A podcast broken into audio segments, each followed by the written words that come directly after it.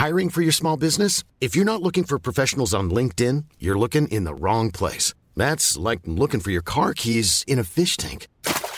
LinkedIn helps you hire professionals you can't find anywhere else, even those who aren't actively searching for a new job but might be open to the perfect role. In a given month, over 70% of LinkedIn users don't even visit other leading job sites. So start looking in the right place. With LinkedIn, you can hire professionals like a professional. Post your free job on linkedin.com slash people today.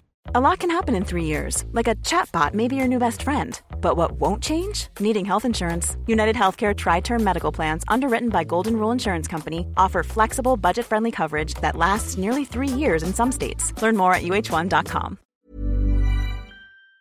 Bonjour, c'est Jules Lavie pour Code Source, le podcast d'actualité du Parisien.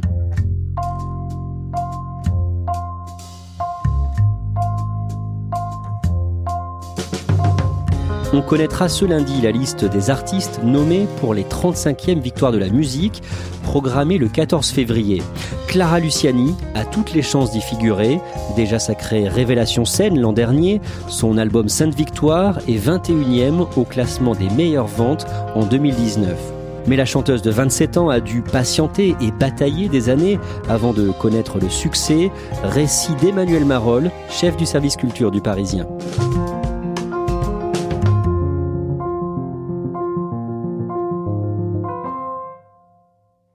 Le 10 septembre dernier, Clara Luciani est sur la scène de l'Olympia, elle finit son concert et il se passe quelque chose d'inattendu.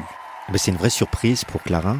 Juste à la fin de son concert, euh, elle salue une dernière fois le public et Stéphane Bern arrive sur scène en surprenant Clara et euh, lui remet un disque de platine pour 100 000 exemplaires vendus de son album Sainte Victoire. C'est officiellement le plus beau jour de ma vie. C'est vraiment une forme de consécration pour elle parce qu'elle est archi fan de Stéphane Bern. Elle dit, Stéphane Bern, j'adore son élégance, sa classe, son intelligence, etc. Et effectivement, j'étais au concert et en arrivant dans la salle, je me suis retrouvé juste euh, devant Stéphane Bern, qu'on connaît un petit peu, on l'a salué, euh, voilà, j'étais avec un de mes camarades. Je me disais juste, bon ben voilà, il l'aime bien et il est là comme nous pour assister au concert. Et boum, il arrive sur scène. Et quelque part, c'était très symbolique de la façon dont euh, Clara Luciani était devenue populaire. C'est-à-dire que une star de la télé, de la radio et une star très populaire comme Stéphane Bern arrivait sur scène pour lui remettre son disque de platine. Et comment est-ce qu'elle réagit? Ben, Elle est vraiment surprise, c'était une vraie surprise pour elle. Je pense que tout ça avait été euh, préparé par son entourage et elle, elle n'était pas au courant. Donc il y a vraiment le côté, euh, ça me fait super plaisir, une vraie émotion euh, qui est pas du tout feinte, quoi. et je pense qu'elle était un peu comme une gamine dont le héros, entre guillemets, venait la récompenser. Avant de connaître ce succès, Clara Luciani a vécu des années de galère et de doutes pour mieux comprendre son parcours. On va revenir à ses origines. Emmanuel Marolles, vous l'avez rencontré le, 20 novembre dernier. Où est-ce qu'elle a grandi? Elle a grandi dans le sud, à côté de Martigues, dans une famille de classe moyenne, on va dire. Euh, son père est employé de banque, sa mère est aide-soignante, elle a une sœur. Ils ont une vie assez classique, si ce n'est qu'ils sont très très sensibles à la culture. Son père écoute beaucoup de musique, il est euh, lui-même euh, musicien amateur, et sa mère euh, sait que la culture pour ses filles c'est quelque chose d'important. Elle les emmène tous les mercredis à la bibliothèque, vraiment pour se nourrir culturellement. Clara, elle a grandi dans cet environnement-là, en se disant que peut-être à un moment ou à un autre, elle allait faire quelque chose de tout ça. Elle a beaucoup partagé de musique avec son père, du rock anglo-saxon notamment. Et voilà, c'est une enfance et une adolescence assez paisible, si ce n'est que elle a un physique un petit peu particulier. Elle est grande, très jeune, à 11 ans, elle mesure déjà plus d'un mètre 75. C'est assez euh, exceptionnel pour une adolescente, une préadolescente. Alors évidemment, c'est un petit peu compliqué quand on n'a que 11 ans et qu'on se retrouve euh, avec des copines qui font euh, pas la moitié de sa taille, mais presque. Donc forcément, bah, les enfants entre eux sont pas toujours très sympathiques et souvent même cruels. Elle se fait traiter de girafe, elle se fait traiter de sauterelle de 4 mètres de haut, que sais-je. Enfin voilà, elle, raconte en interview que ça n'a pas été des moments très facile pour elle, notamment quand elle participait à des activités collectives. Une chorale par exemple, euh, pour en revenir à la musique, et où forcément bah, les gamines euh, sont un peu les unes à côté des autres, et il y en a une qui est beaucoup plus grande que les autres, et qui forcément se fait remarquer, mais dans l'univers des enfants, pas dans le bon sens du terme. Elle a une voix grave aussi. Et en plus, elle a une voix grave. C'est vrai que ça, c'est quelque chose qu'elle travaille pas. Elle a toujours eu une voix un peu cassée comme ça, et c'est pareil, quand on est euh, adolescente, en plus, pour une fille, avoir une voix grave, c'est d'autant plus compliqué. C'était super dur pour moi. J'ai j'ai eu beaucoup de moqueries, beaucoup de. J'étais très à l'écart. Et ce qui m'a le plus handicapé dans ma jeunesse, aujourd'hui, bah, je, je, c'est mon métier, c'est ma voix. Je veux dire, quand j'étais jeune, j'avais une voix super grave, tout le monde se foutait de ma gueule. Bah, aujourd'hui, moi, j'ai sorti un album. Et eux, ils en sont où? Elle fait euh, déjà de la musique. Euh, elle est donc dans cette chorale. Elle fait de la musique par ailleurs? Elle fait un petit peu de musique euh, ici et là, notamment avec son père qui fait de la guitare. Mais euh, elle sait pas trop ce qu'elle va en faire. Elle a envie euh, peut-être un moment ou un autre de faire de la musique, mais c'est pas encore euh, complètement concret pour elle. Après son bac, Clara Luciani se lance dans des études d'histoire de l'art à Aix-en-Provence. À la fin de sa première année, elle se rend à une fête et elle y fait une rencontre décisive. Oui, elle fait une rencontre euh, d'un jeune homme qui s'appelle Marlon Magnier, qui est en train de travailler sur l'élaboration d'un groupe qui va s'appeler La Femme discute un petit peu, elle, dit qu'elle a envie de faire de la musique, et lui, il a une idée assez euh, ouverte, on va dire, du groupe, puisqu'à l'arrivée, la femme, ça sera plus un collectif qu'un groupe, c'est-à-dire qu'il y a beaucoup de gens, des chanteurs, des musiciens, des choristes, des gens qui dansent, qui se déguisent, enfin voilà, c'est une sorte de laboratoire un peu expérimental, et donc il lui dit, bah, viens avec nous, euh, pourquoi pas, je suis en train de monter ça, euh, viens chanter avec nous. Elle lui laisse un mail, et voilà, ils prennent contact, et ils commencent à travailler ensemble sur les premières chansons de la femme qu'elle intègre moment où le disque va sortir.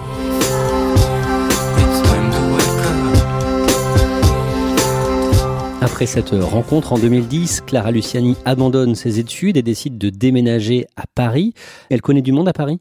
Elle connaît personne ou presque, à part une cousine qui est danseuse au Crazy Horse. Je crois que c'est une cousine de son père. Et euh, voilà, mais c'est un peu l'aventure pour elle, si ce n'est qu'il y a cette possibilité de faire de la musique à travers la femme.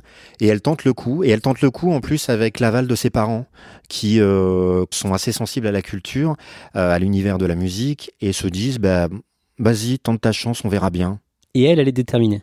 Elle, elle a vraiment envie qu'il se passe quelque chose. Elle a vraiment envie de tenter sa chance.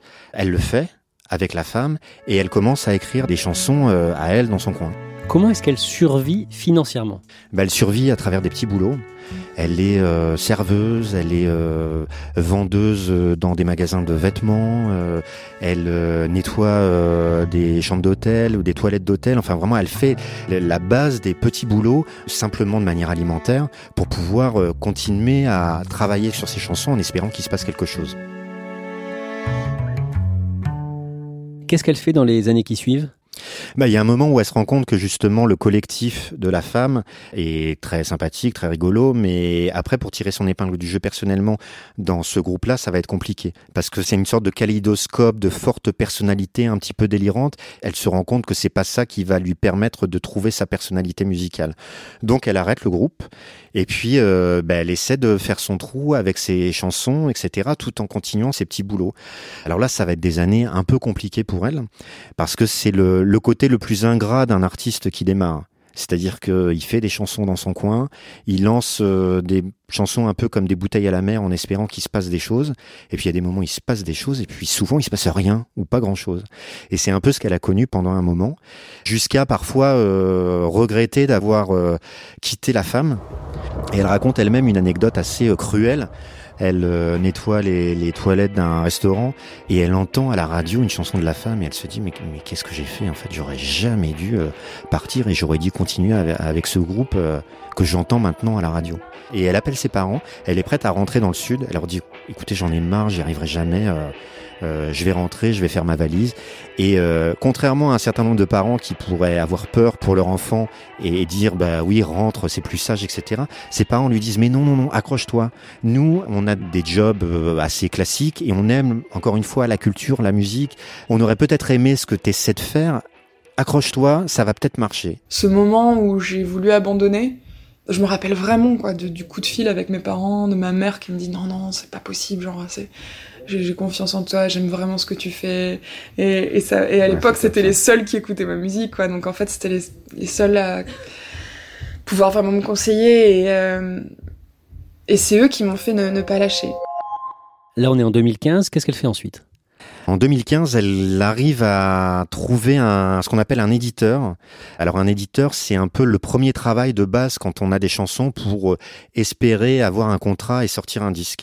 Un éditeur, c'est quelqu'un qui a des droits sur euh, les textes et la musique des chansons, mais au-delà même des droits, c'est aussi quelqu'un qui va travailler le répertoire avec un artiste. C'est-à-dire qu'il va lui dire, avec son expérience, euh, voilà, cette chanson, elle est pas mal, mais faut améliorer ça, faut améliorer ce refrain-là, etc.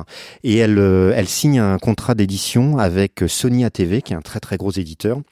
Et avec quelqu'un qui s'appelle Pierre Cornet, qui est éditeur à l'époque de jeunes artistes, notamment du groupe Fauve, dont on parle beaucoup, qui est une sorte de groupe un peu mystérieux qui se montre pas, mais qui est très générationnel. Enfin, il y a toute une jeune génération qui, est très touchée par ce groupe. Et Pierre Cornet va faire travailler euh, Clara sur son répertoire jusqu'à sortir un premier EP, comme on dit, c'est-à-dire un, un mini CD de quelques titres, quelques mois plus tard. Et à ce moment-là, elle fait une rencontre euh, qui va la convaincre de continuer. Oui, elle rencontre le chanteur Raphaël, qui, euh, qui fait beaucoup de concerts, et qui est en train de préparer une tournée, et qui l'embarque sur scène euh, avec lui. Donc euh, bah forcément, elle va enchaîner les concerts à ses côtés, et c'est quelque chose de très très formateur, parce que c'est un artiste qui, musicalement, artistiquement, est très exigeant sur scène, et considère le concert comme un espace de création. C'est-à-dire qu'il y a les disques d'un côté pour Raphaël, et puis il y a vraiment d'autres choses où il va emmener les chansons ailleurs sur scène. Donc forcément, elle est aussi témoin de cet espace créatif euh, comme ça en direct. Et son EP, il fonctionne? Il fonctionne gentiment. À vrai dire, il est pas super séduisant. J'avoue que quand euh, je l'ai vu arriver, je me suis dit, oui, bof, attendons la suite. Elle, en plus, elle était un petit peu noyée au milieu d'un certain nombre de jeunes chanteuses qui arrivaient et qui sortaient toutes euh, les unes après les autres au fil des mois, des mini CD comme ça de 4-5 titres où on sentait que c'était un peu pour tâter le terrain. Et j'ai pas vraiment le souvenir de quelque chose de frappant dans ses premières chansons. Donc, très franchement, à ce moment-là, personnellement, j'aurais pas spécialement misé sur elle.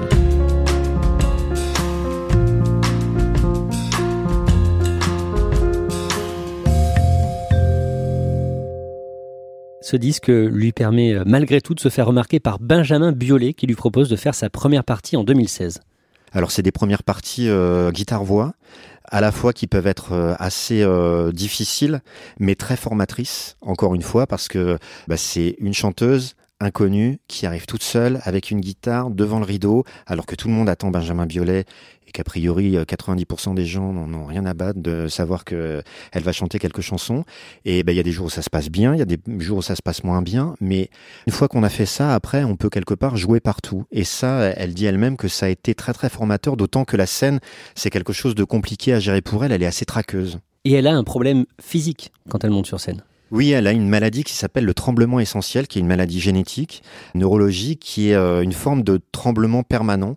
C'est pas grand chose quand on la voit, quand elle est face à nous, mais après, ça augmente avec le stress. Donc forcément, évidemment, le fait de se retrouver sur scène génère de la peur, du stress, et euh, elle a tendance à trembler beaucoup.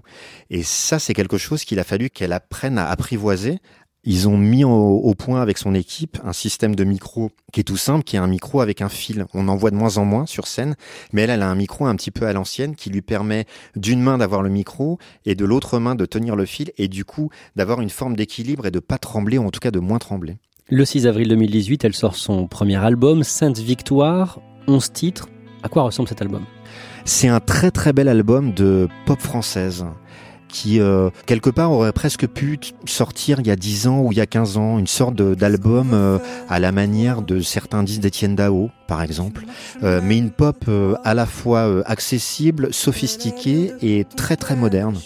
On découvre des chansons extrêmement bien écrites, vraiment ciselées, extrêmement bien produites aussi. Elle s'est entourée de deux jeunes artistes qui sont des petits génies du son, quelqu'un qui s'appelle Sage, qu'on a connu euh, en tant que musicien d'un groupe qui s'appelait Revolver et qui est de plus en plus dans des dans des, des, des productions comme ça électropop et puis quelqu'un qui s'appelle Benjamin Lebeau qui forme euh, avec un de ses acolytes euh, le duo de Shoes et qui est aussi un, une sorte de sorcier du son qui a travaillé avec Julien Doré avec Gaëtan Roussel avec Woodkid et voilà qui arrivent tous les deux à lui façonner des chansons pop modernes. Très bon album, mais ça coince au niveau des radios. C'est un excellent disque. Mais comme il arrive dans un paysage musical où on est dans le tout hip-hop et dans le tout rap, et notamment sur les radios, c'est un peu compliqué d'exister. Et le nerf de la guerre, de toute façon, pour des albums pop comme ça, c'est vraiment la radio. Il y a toujours des histoires à raconter autour, mais il y a quand même l'instantanéité d'une chanson et deux chansons qu'il faut euh, parvenir à faire entrer dans les, les oreilles des auditeurs, tout simplement. Et ça, ça passe, quoi qu'on en dise, ça passe encore par la radio. Clara Luciani doit attendre à nouveau. Comment est-ce qu'elle vit ça? Elle vit ça par étapes en fait, c'est ce qu'elle me disait il y a quelque temps. Elle se disait à chaque fois qu'il y avait des petites victoires. Elle voyait euh, les ventes progresser euh, tout doucement. Elle disait bon, bah, c'est toujours ça. Elle voyait une première euh, date de concert à la Gaieté Lyrique, qui est une, une salle parisienne assez branchée de 1200 places qui a été complète un petit peu au dernier moment. Elle se disait ah bah c'est chouette, un concert à la Cigale dans quelques mois. Elle disait ah bah c'est chouette. Voilà. Et au fur et à mesure, comme ça, il y a des radios qui commençaient à, à jouer une de ses chansons, La Grenade, et euh, elle disait bah c'est toujours ça. Il y avait un côté, c'est toujours ça de prix, euh, mais elle surveillait quand même le nombre de streaming, le nombre de vues sur son clip euh, sur YouTube. C'était pas un parcours du combattant parce que le disque était sorti et c'était déjà une victoire pour elle, mais elle savait que ça allait être peut-être un peu laborieux. À ce moment-là, qu'est-ce qui l'a fait tenir? C'est son équipe.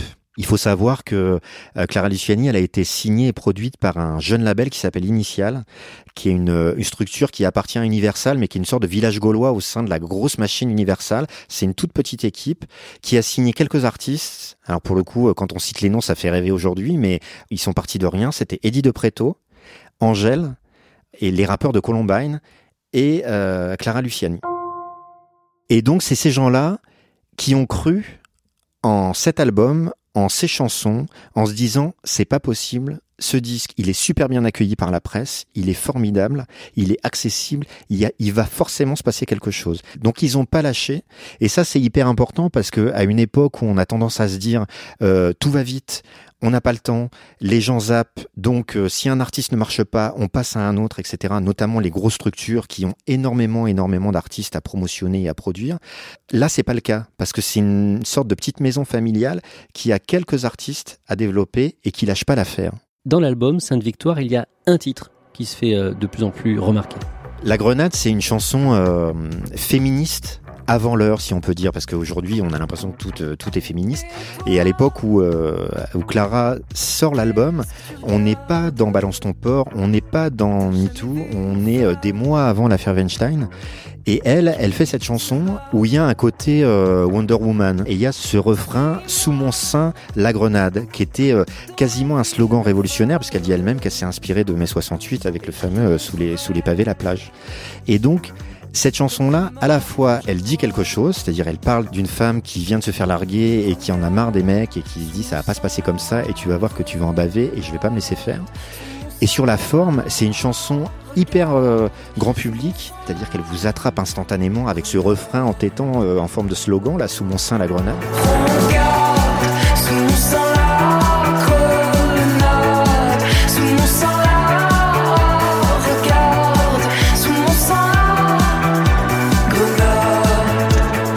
Et là, pour le coup, en découvrant cet album et cette chanson, moi je me suis dit, c'est un tube. Alors parfois on se dit ça sur un certain nombre d'albums et un certain nombre de chansons, il se passe absolument rien, même si on se dit que ça va être un tube. Mais là, franchement, ça valait le coup d'attendre.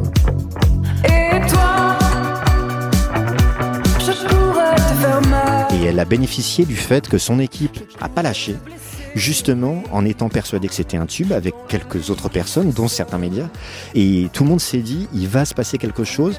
Et puis Clara, elle sentait le truc venir. Et voilà, elle me disait, euh, je commence à recevoir des, euh, des reprises de gamins sur Instagram qui m'envoient des petites vidéos. Enfin, les parents m'envoient des petites vidéos de gamins qui chantent la grenade.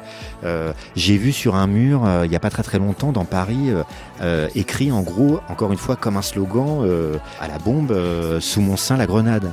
Donc voilà, c'est des signes, on se dit, il va forcément se passer quelque chose.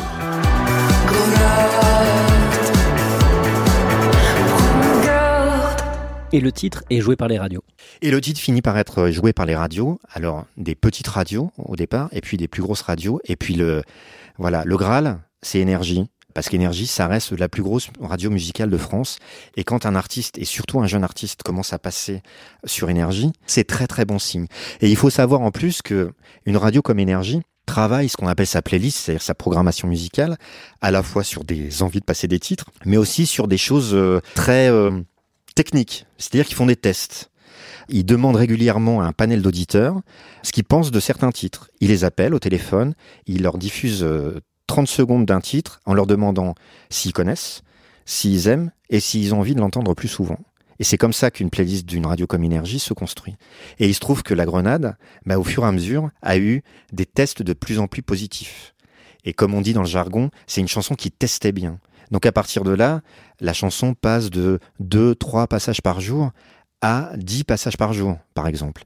Et si vous passez 10 fois par jour sur Énergie, c'est impossible de vous louper.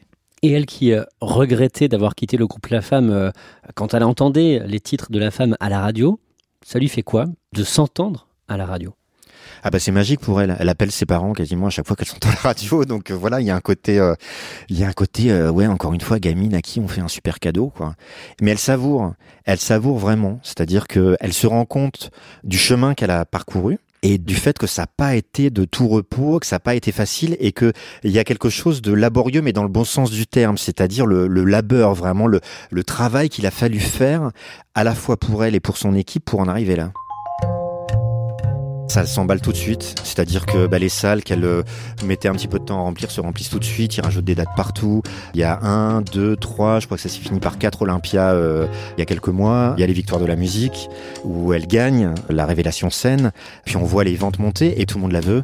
On la veut sur les plateaux de télé, on la veut à la radio, on, la veut sur des plateaux radio aussi, qui sont des, des sortes de mini-concerts que les radios font en province ou que des radios comme Énergie justement font aussi à Paris. Du jour au lendemain, elle se retrouve à avoir un, planning d'interview et de promotion euh, énorme chaque jour.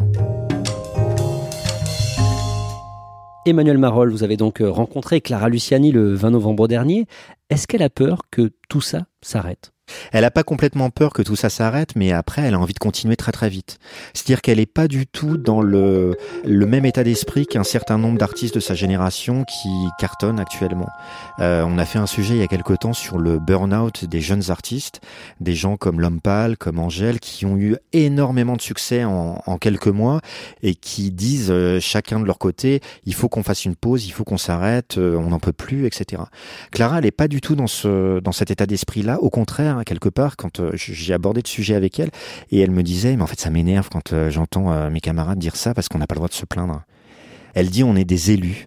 Et elle dit le travail, le travail laborieux, le fait d'avoir un travail euh, contraignant, c'est pas ça quoi. C'est pas faire des interviews, c'est pas faire des concerts euh, à tout bout de champ. Elle dit bah oui, euh, moi j'ai fait euh, 200 concerts cette année et je suis fatiguée parfois, mais j'ai pas le droit de me plaindre parce que tout le monde veut me voir, tout le monde achète mes disques, tout le monde veut faire des interviews avec moi.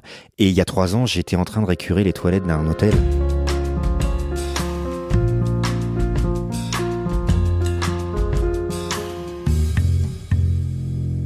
C'est quelqu'un qui pourra euh, continuer et qui pourra continuer sereinement. Et là, elle se dit justement, j'ai envie d'écrire des chansons, j'ai envie de continuer et j'ai envie de faire un album assez vite. Donc tout ça, après tout ce parcours un peu chaotique et semé d'embûches, bah, est assez sain pour elle.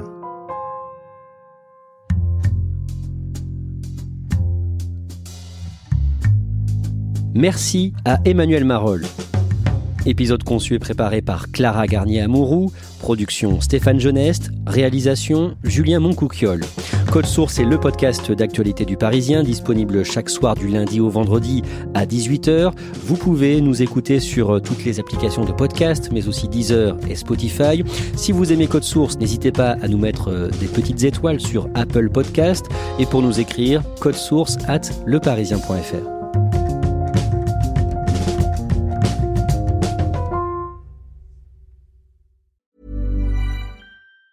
Planning for your next trip? Elevate your travel style with Quince. Quince has all the jet setting essentials you'll want for your next getaway, like European linen, premium luggage options, buttery soft Italian leather bags, and so much more. And it's all priced at 50 to 80% less than similar brands. Plus, Quince only works with factories that use safe and ethical manufacturing practices. Pack your bags with high-quality essentials you'll be wearing for vacations to come with Quince. Go to quince.com slash trip for free shipping and 365-day returns.